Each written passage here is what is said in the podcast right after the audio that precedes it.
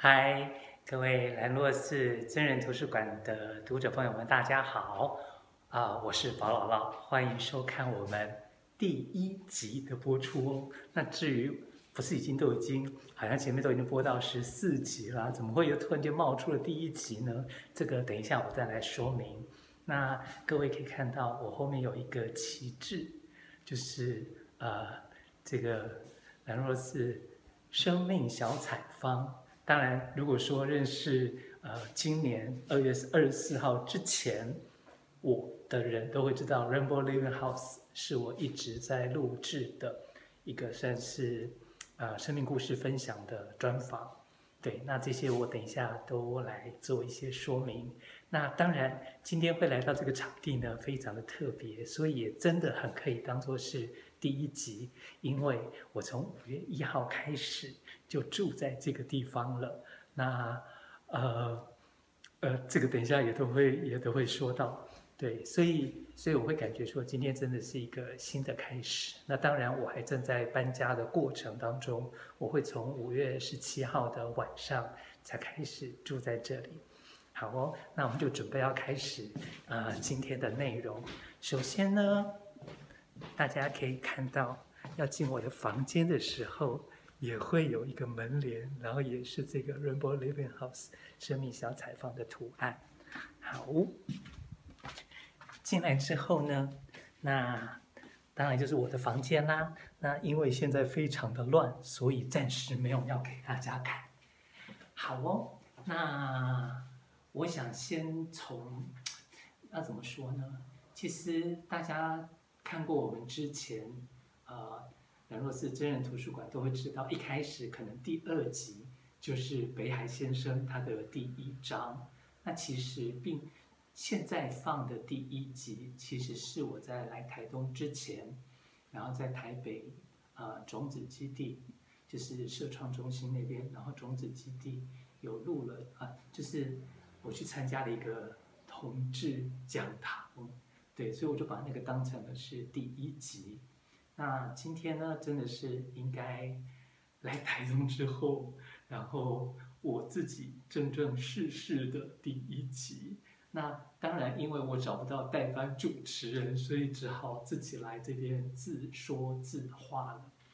好，我从二月二十四号搬来台东定居。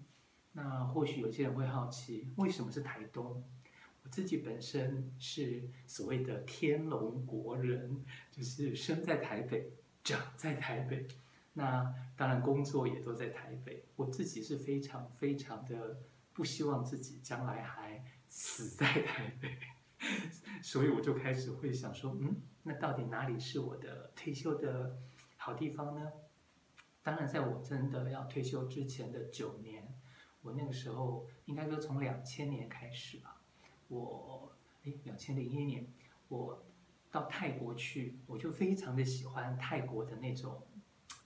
呃，氛围，微笑王国，对，所以我甚至于都会感觉说，我要啊、退休之后到泰国去养老，对，那甚至于说，呃，我 两年内去了十次十趟泰国，那甚至于说人家人家都会说我。到泰国去，那得给他照咖，就好像回到自己家厨房一样，就从房间到厨房那种感觉。那如果说应该说对台湾这个地方，或是台北市，我当初都一直是没有感觉、没有情感的，所以好像我也不觉得要老死在台北，或者是说老死在台湾。但是当然，二零一四年之后，我觉得我的那个台湾意识有觉醒了，对，所以才慢慢的开始对台湾有感情。但是台北市呢，虽然是我成长的地方，感情还是没有那么深。那我当兵退伍之后，有到我一个学弟家，那他家是在花莲，所以那是我第生平第一次。到花莲去，那个时候应该是一九八八年的时候，我第一次发现，哇，原来可以有这样的一个地方，就是你明明在市区，但是你到海边，可能只要骑车不到五分钟就到海边了。这在台北生长的我来说是感觉很不可思议，因为可能在台北，你就算坐车要到淡水，你自己骑车、开车、坐交通工具或者搭捷运，可能都是一个小时的事情。所以我就会发现说，哇，我好喜欢花莲的那种感觉。那当然，大概。四年前吧，然后我有机会到兰屿去，哎，不对，应该是五年前了。有机会到兰屿去，我就发现说，哎，我也真的很喜欢兰屿。那当然，我两年内只有去了三次蓝屿，没没有没有没有两年内去了十次泰国那么夸张。但总的说起来，我喜欢蓝屿的那种淳朴的感觉。当然，我也会觉得。本来会以为蓝屿是台湾的后花园，但是真的去了之后，甚至于逛过那个核废料厂之后，我我只会有一个感觉，就是蓝屿变成了台湾的垃圾场。呃，当然这是另外另外，嗯，好，那对台东来说，我的缘分主要是在最近两年，那我的。过年的时候，我都不想待在台北，台北也像个空城一样，所以我这呃刚刚过去的这两年的过年期间，我其实都是到了台东鹿野布农部落的休闲农庄。那熟悉的人会知道，那有一个白光山白牧师，对，所以那个休闲农场呢，等于是我就是去那边打工换宿，所谓的当产业志工，就是比较好的说法。比较好听一点的说法，所以这两年呢，其实我都跟台东有着一份一个缘分在。那当然，呃，前一年我是大概待了十五天吧。那刚过有一次，这里的猫咪是我的房东养的，它叫做龟龟，嗯，不可以上来。好，那呃，等一下我讲到哪？哦，就是刚刚过去的。这个过年呢，我在那边待了两个礼拜，在在布农部落休闲农庄待了两个礼拜。那，嗯，二月四号，我本来是打算二月十一号才要回台北的，结果我没弄清楚，本来网络订票是台铁网络订票是两个礼拜，啊，但是过年的期间其实三个礼拜前就可以订了。所以我来之前完全没订回台北的车票，结果呢，等我来了之后，我要订的时候，发现我订不到二月十一号，往后呢又会耽误我后面的行程，往前呢十九八七六，最后我还是订到了二月四号，所以就等同于和寒假梯的打工换宿的产业职工就一起离开了，但是我二月四号才呃大年除夕哦才回到台北，二月五号大年初一。二月八号，我就又来了台东，住了大概有六天。因为之前在布农部落的时候啊，他们其实还是会有一天招待职工们到台东玩。但是那时候我就只觉得，我宁可待在，我宁可待在这个这个这个这个呃农场里面，然后那才是我真正的休息。我自己也打定主意了，就是呃等那个打工结束，我。我会专程的到台东来。那那那六天呢，其实我也熟悉了一些台东的一些地方。回台北之后，那个时候本来还打算五月的时候才来，呃，台东定居。但是后来我回台北之后，二月十四号回台北之后，隔天开始搬家。那我那个时候其实去年九月底已经开始在三重是要准备。落根蹲点，然后就要在那边开始发展，然后所谓的生命助人工作，啊，所以我其实东西已经开始多了。结果呢，我本来三月要要出国去马来西亚，四月然后要去上海，结果呢，当我搬家一趟，因为我得把三重的东西先搬到呃我前男友家去，可是搬了一趟我就觉得。这绝对不，绝对是一件不 OK 的事情。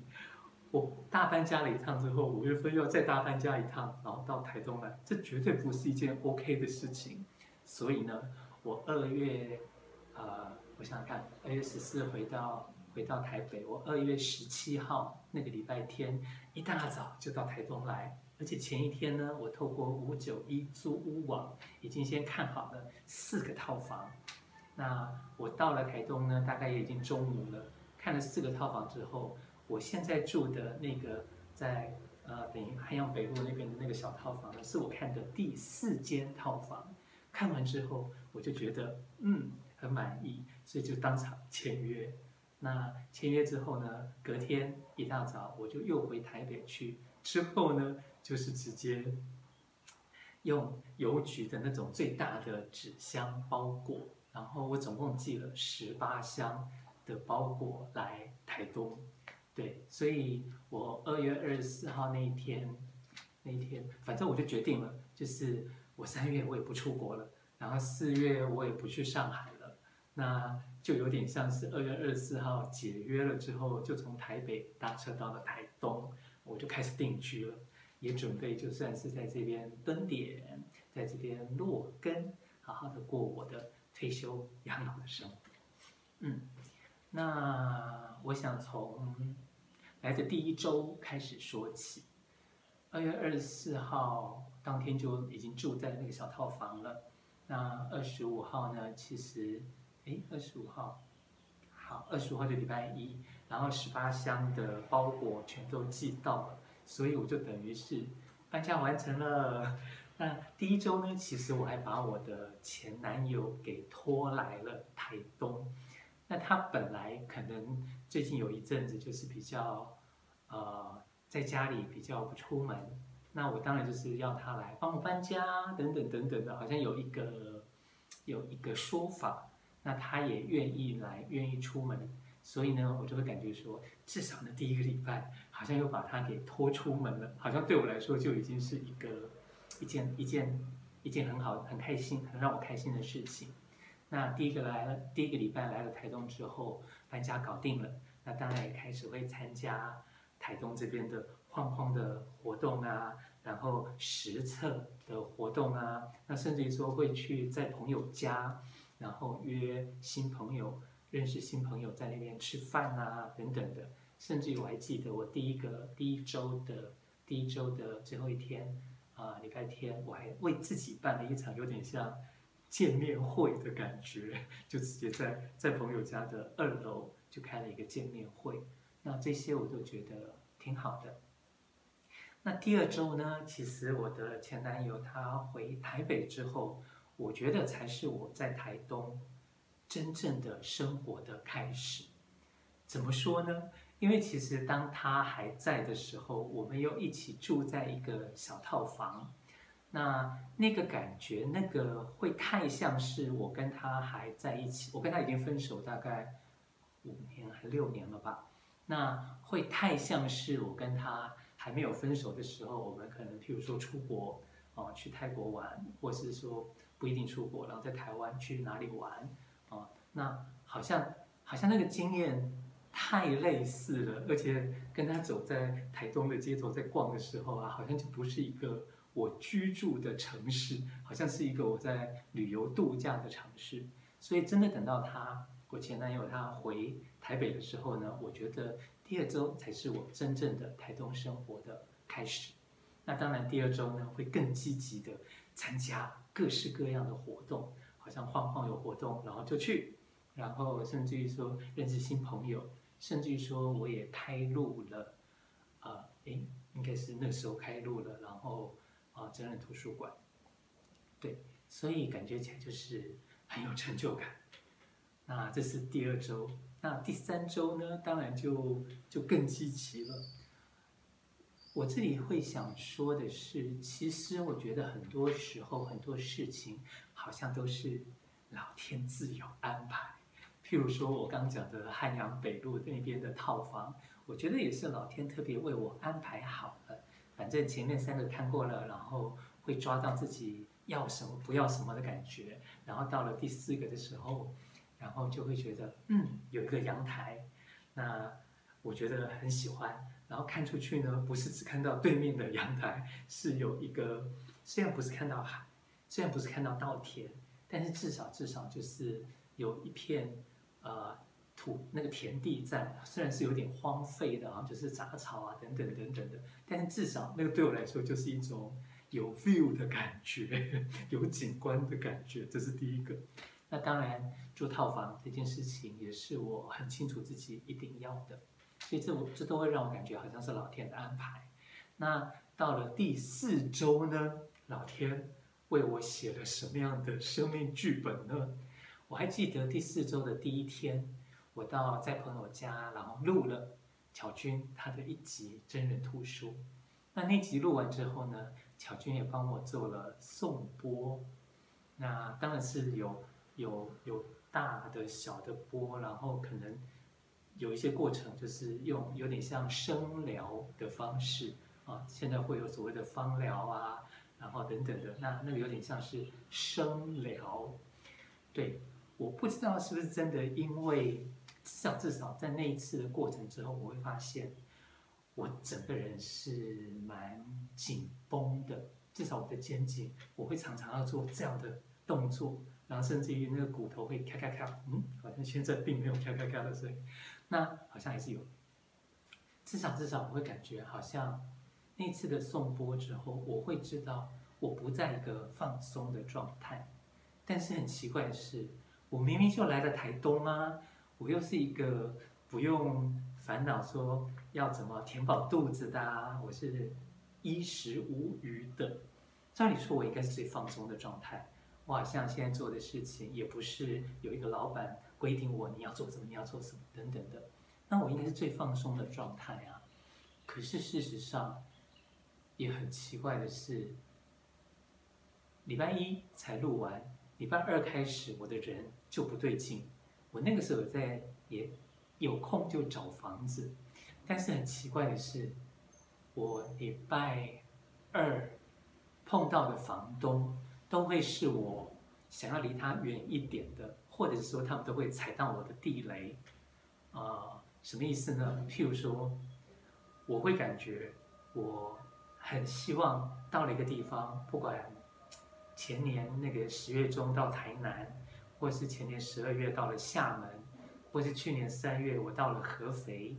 啊、或者或者去年的七月我到了武汉，我都会觉得我很希望很快的可以融入。像是当地人的生活，而不是像一个观光客，所以我可能会学会怎么搭公车，我会直接用电子地图，我就会知道我要到一个什么地方去，然后我怎么走路去，或我怎么搭车去。但是呢，我碰到了房东，要么是那种他会管我说，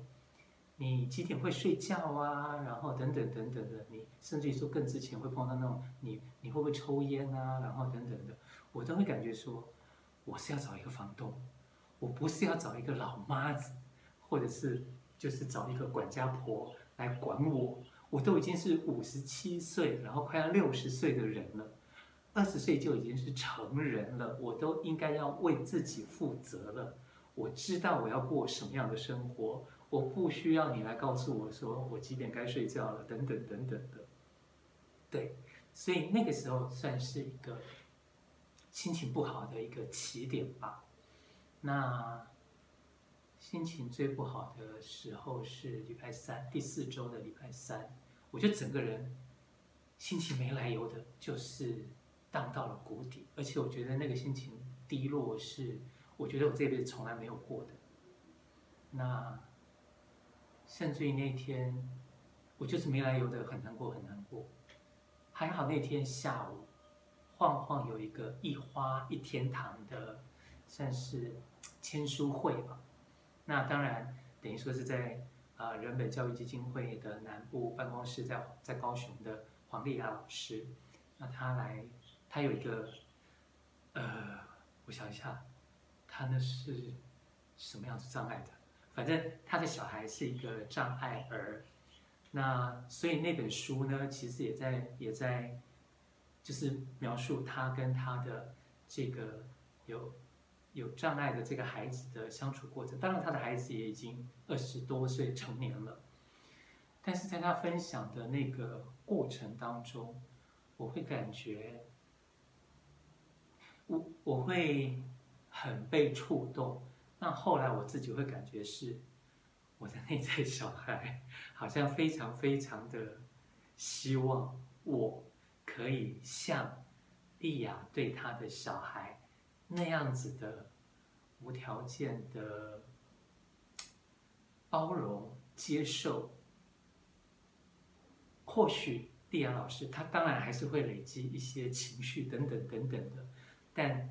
他是会知道说他的孩子就是有障碍的，然后他的孩子就是需要陪伴，然后他的孩子是会有成长的，对，所以我我会感觉我被触动的地方是，我的内在小孩好像也在呐喊着，他也希望可以被这样的对待。那我那一次的低潮，我觉得大概有十天的过程。那后来当然，我也变得有点 出不了门。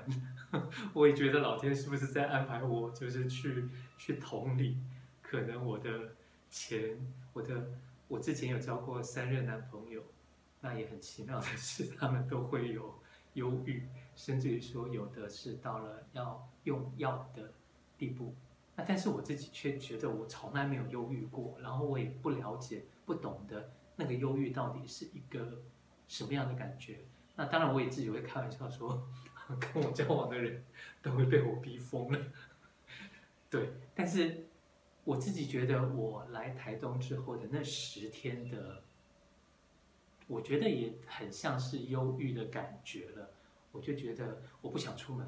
我就想自己一个人。窝在我的套房里，那当然可能跟谁约好了要录一集真人图书，这个对我来说，毕竟我可能已经录了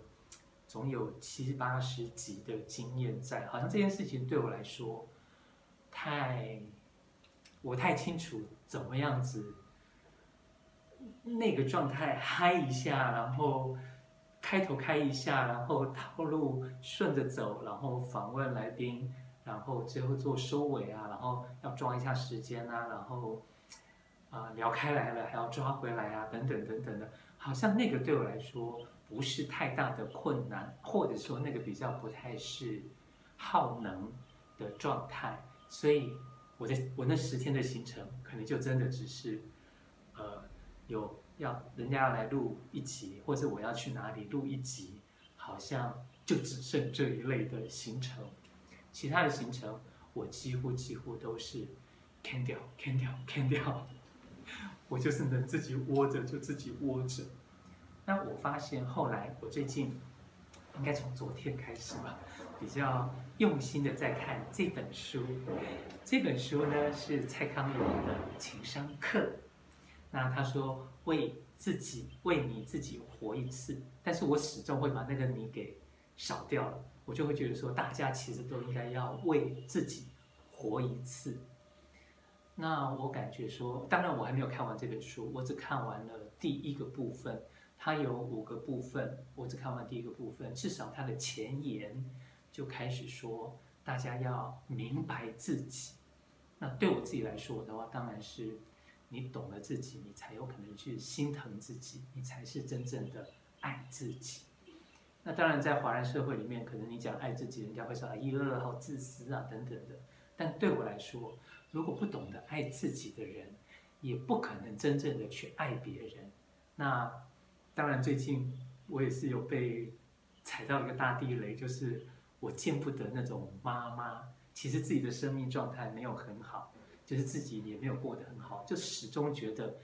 别人，尤其是自己的子女的生命也过得不好。就非要把他的手给伸伸进了他的子女的生命里面。那不管他的子女呢，到底是不是已经二十岁长大成人了，不管是不是已经结婚了，即便你结婚了生小孩了，他都还是要把他的手伸进你的生命里面，好像透过他这种方式才会让你的生命变得比较好。但事实根源是他自己的生命没有过好，所以，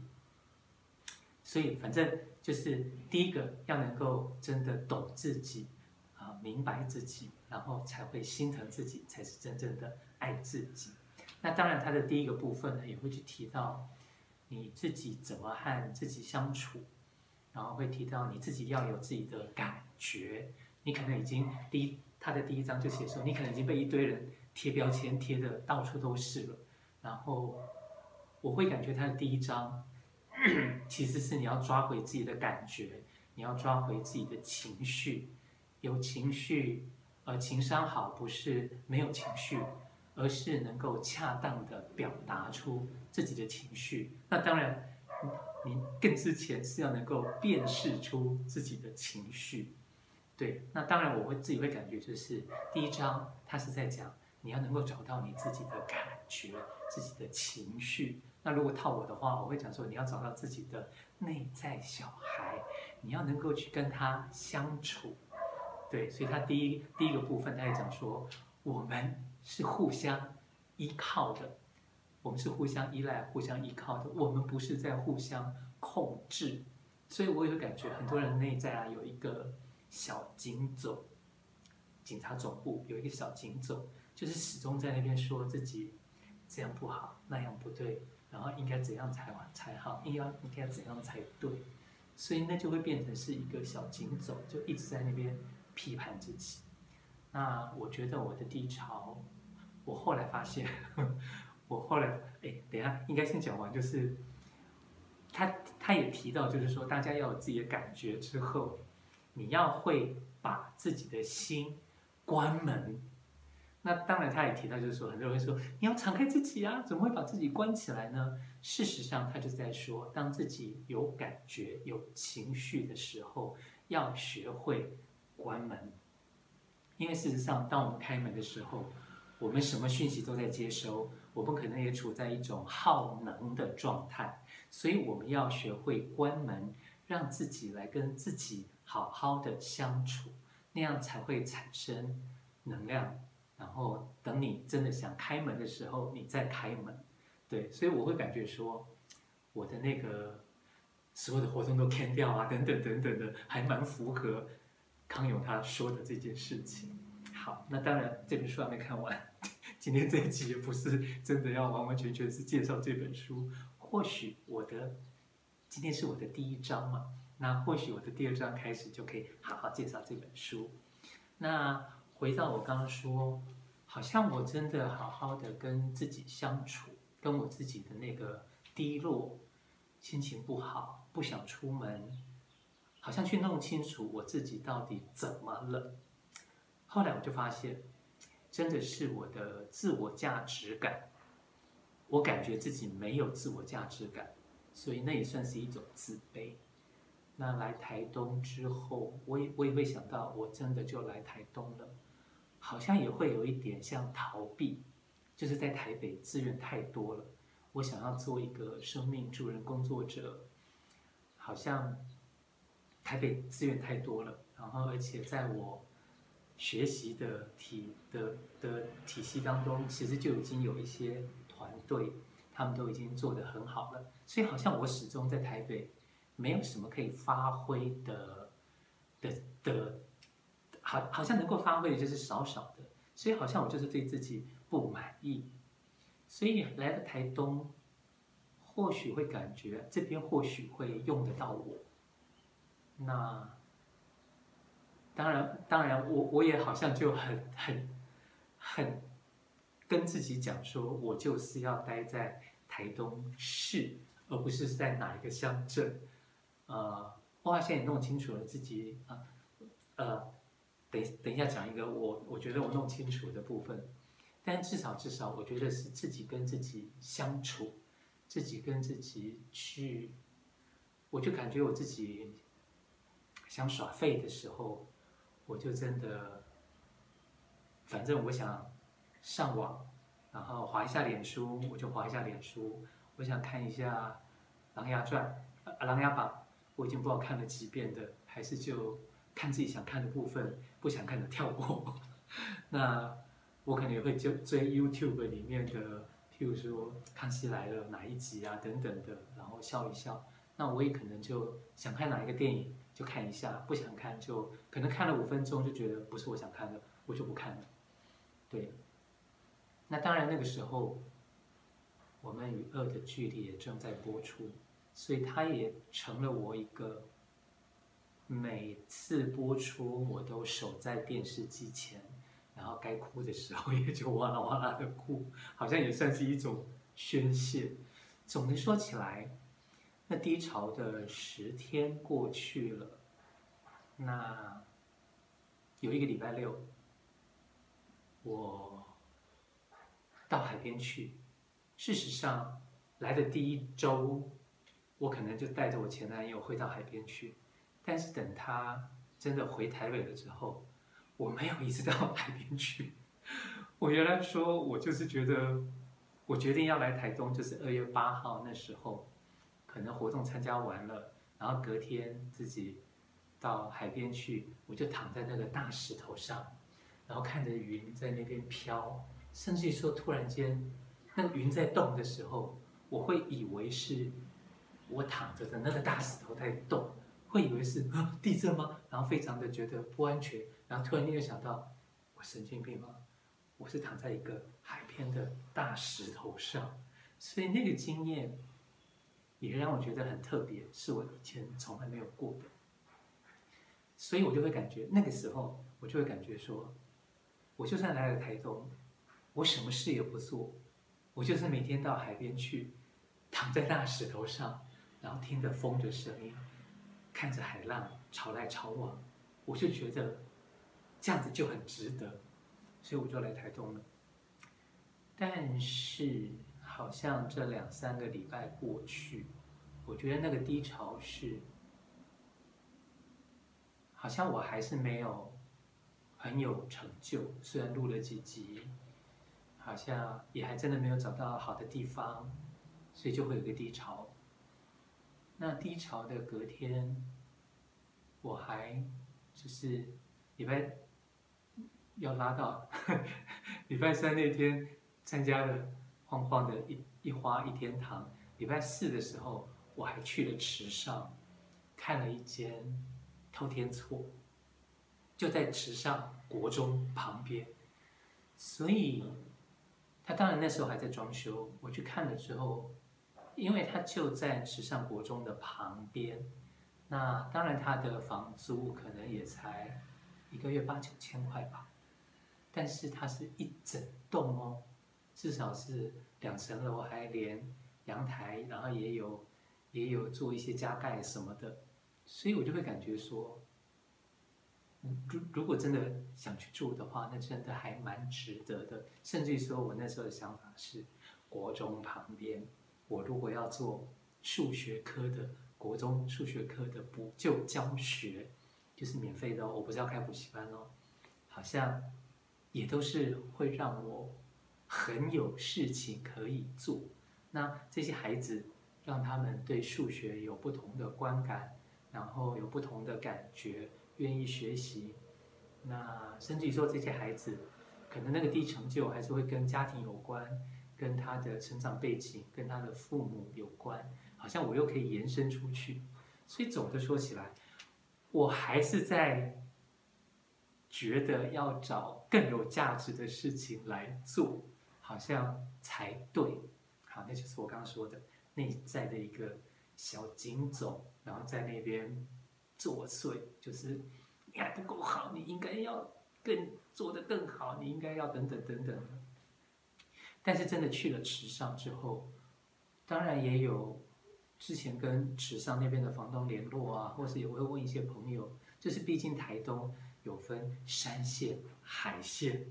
那我自己本来会觉得自己是比较喜欢海线的，但是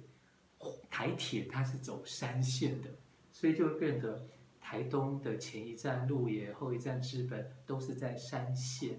那海线这边的话，反而交通不那么便利。那我之前我只是会觉得说，我喜欢海啊。那我真的去了池上之后，甚至于本来会想说，好吧，就顺便去看看所谓的金城武术、博朗大博朗大道嘛，啊，到底是什么样子啊，等等的。结果我那天真的到了那边的时候。看完房子之后，我也没有真的要去看看所谓的金城武术啊，然后博朗大道啊，我就回台东了。所以至少至少那个过程，我会知道，我还是喜欢海线，比山线好啊，比三线多。那另外一个，我也会看到了，我还是在一直要证明自己是有价值的。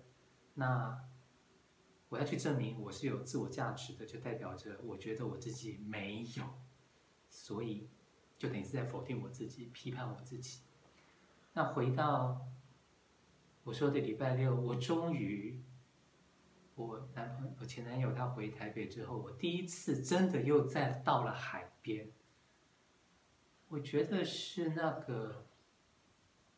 当下吧，好像在那个当下，我看着海浪潮来潮往，我听着风声，听着浪声，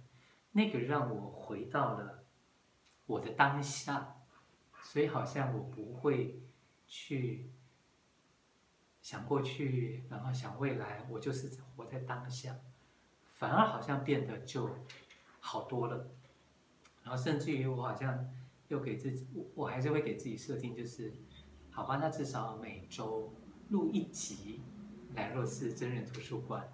应该不为过吧？就是至少每个礼拜有一件新的产生。那其他天呢，我可能是整理旧的，让它上架。好像这样子也算是我自己在当我自己的老板，然后这个是我每天除了放假日或安静日之外，我每天自己要做的一件工作。做完之后呢，我爱耍废就耍废，我爱干嘛就干嘛，好像这样子是我的一个模式。好，这是第一次，我可能应该要加快。我本来想讲的。鸟事可能这一集完全讲不到。好，反正那个礼拜六之后，我就觉得自己比较好了。但是我你如果看我在在我的那个粉专，我有两个粉专，一个粉专是真人图书馆的粉专，另外一个呢就是呃生命小彩方的粉专。在生命小彩方的粉专当中，我可能就是一周一周，好像就是有一篇周记、周志。就不是日志，是周记。我我可能就会去写说第一周怎样，第二周怎样等等的。但是很奇怪的是，我本来以为我好了之后，那反正我就是爱耍废就耍废嘛。所以那个周记常常看到我就是写说放空耍废，反正那天就是没行程的意思。但是很奇怪的是，我觉得我好了之后，才十天，我又掉到了一个。我又掉到了一个低潮，那我甚至还跟台东当地人，我还记得四月中，四月十五吧，我跟那个人碰面，台东当地人哦，他前一天才在我们有一个群，他就在讲说他不想起床，不想出门，那隔天就是十五号，我跟他碰面的时候，当然我就会跟他聊天，我就问他说，他这种情形多吗？然后他也不晓得该回答算多还是少，我就说大概都有有观察过那个周期是怎样吗，然后他好像也没有观察过他的周期，总的说起来好像一个月至少会有一次吧。然后我就跟他说，我之前也才低潮了十天，结果好了十天之后，我又有一个低潮，我就在想说这是什么周期啊？对，但是。第二次的低潮之后，我发现我还是没有把我自己给安顿好。怎么说呢？我住在那个小套房，那十八箱的东西，我几乎都没有拿出来。当然，第一个拿出来也没不太不见得有地方放。第二个是，我就一直觉得三五个月之后，我就会搬到一个比较大的地方，所以我一直没有。那个感觉是我已经在那个小套房安顿好了，所以好像我始终就是那种我要搬家，我会搬家，然后换个角度想，就有点像是我在否定我那个小套房，它至少二月十七号、二月十八号起租开始，我否定了它对我的价值，所以我就发现说，不行，就算我，呃，应该是说，我要让自己打定主意，就是在那个小套房长久住下去了。我想要怎么把自己安顿好，我就要去做。所以我可能会去看家具哈，家具店，然后书架，因为我会感觉我的很多书都在箱子里，我要把它拿出来。然后想看哪一本书的时候，就可以去看，就可以去翻。然后甚至于我想买一个电脑椅，那个电脑椅就是至少人体工学的，然后不是那种悬空的，就是我至少可以让自己想啊，即便上网，即便看书的时候，我也可以很舒服，所以我就开始去想这些事情，所以才算是真的把自己给安顿好了。那当然，我心里也觉得，就是可能月初的时候，大概翻一翻五九一吧，有适合的就搬。那当然，其实那一阵子也是因为，可能我会感觉，或许七月份的时候，八月份的时候。嗯，可能有一些我之前的生命工作华人行动的伙伴，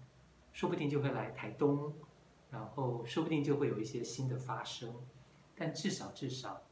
还没有那些发生之前，我就是先把自己当下的那个状态过好，所以我就会开始比较笃定的，我就是在。汉北那边的小套房，好好的定居了。说也奇怪哦，当我心里这么想的时候，然后我有要新约一个朋友，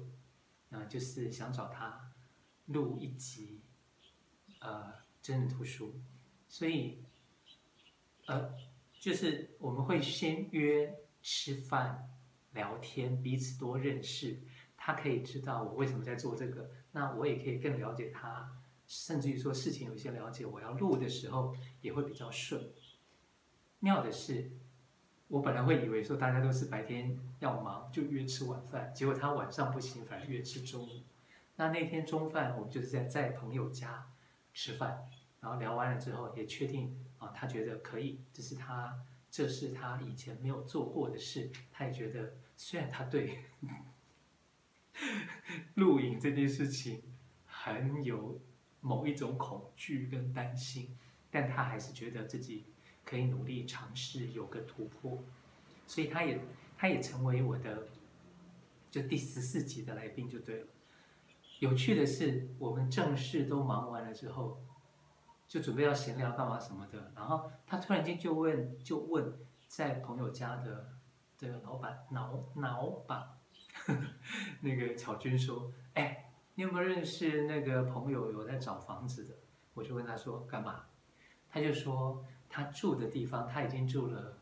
快满两年的地方，然后有一间房间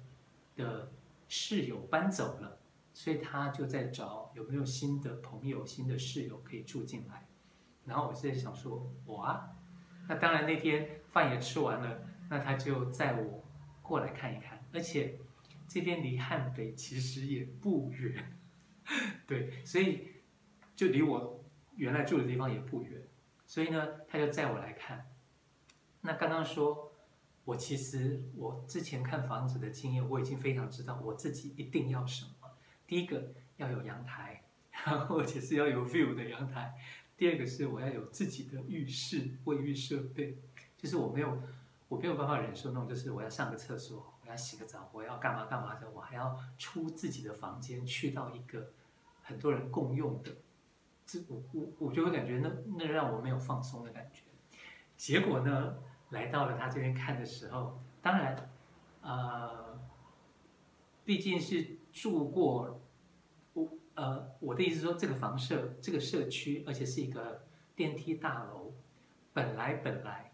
电梯大楼这种社区是我绝对不会选择的，因为我在台北已经住太多次了，太有这种电梯电梯大楼社区的这种这种房子，我已经住太多了。我来台东，我就是想要住透天厝。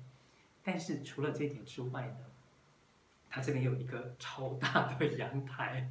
等于是说从房间到到客厅，这整个的出去都是阳台，超大的阳台。虽然它是露天的，并没有做遮雨的那个部分，但是就是一个很大的阳台。那当然看出去也是有 view 的。我好像应该带大家看一下。好哦，这是我的